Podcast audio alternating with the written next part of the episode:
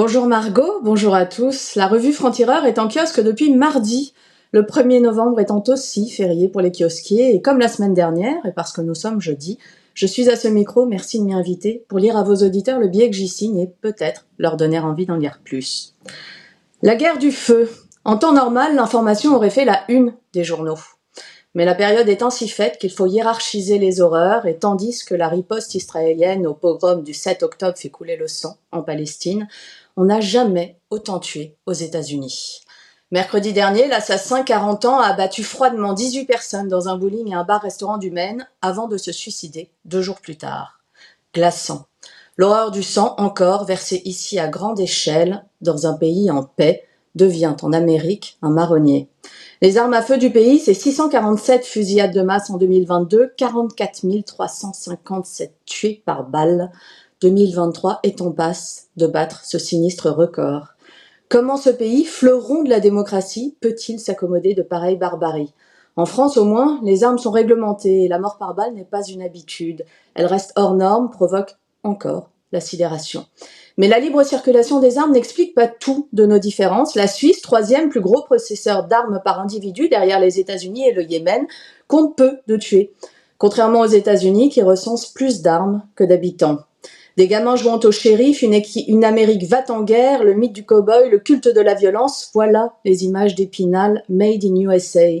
Joe Biden souhaite réguler ce commerce mortel, c'est même une promesse de campagne. Si la loi instaurant de nouvelles limitations des armes est passée en juin 2022, s'il a bien signé un décret pour vérifier les antécédents des acheteurs en mars dernier, l'interdiction des fusils d'assaut, elle, reste en suspens, tant par la faute des lobbies forts que par sa possible inconstitutionnalité et son absence de majorité au Congrès. Ainsi, le monde semble décidé à broyer du noir et la mort a trouvé son chemin. Margot et nos auditeurs, vous pourrez lire ce billet dans la revue Franc-Tireur en kiosque depuis mardi, donc vous y lirez ce billet, mais aussi le franc-parler de Caroline Fourès, ça s'appelle Tunnel pour l'enfer, et il y est question du piège dans lequel le Hamas a plongé Israël, Gaza et le monde, l'ampleur de la tragédie palestinienne, les manipulations communicationnelles du Hamas, l'antisémitisme qui s'empare de nos sociétés et ne les lâchera pas de sitôt, le sourire d'Ismaïl Haniyeh, chef du Hamas, et la déconfiture de Netanyahou comme unique consolation. Voilà la pièce si sombre qui se joue et que Caroline Forest nous décrypte. Gaza au bout de l'enfer, comment vaincre le Hamas sans faire la guerre, comment faire la guerre sans tomber dans son piège, c'est notre une. Et c'est aussi, sans doute, la question qu'on se pose tous aujourd'hui.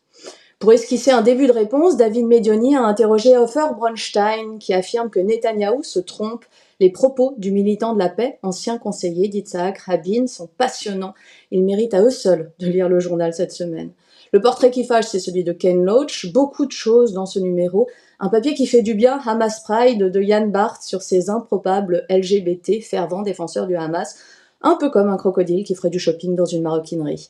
Et bien sûr, l'éditorial de Raphaël Lenthoven, particulièrement émouvant cette semaine, effrayant aussi.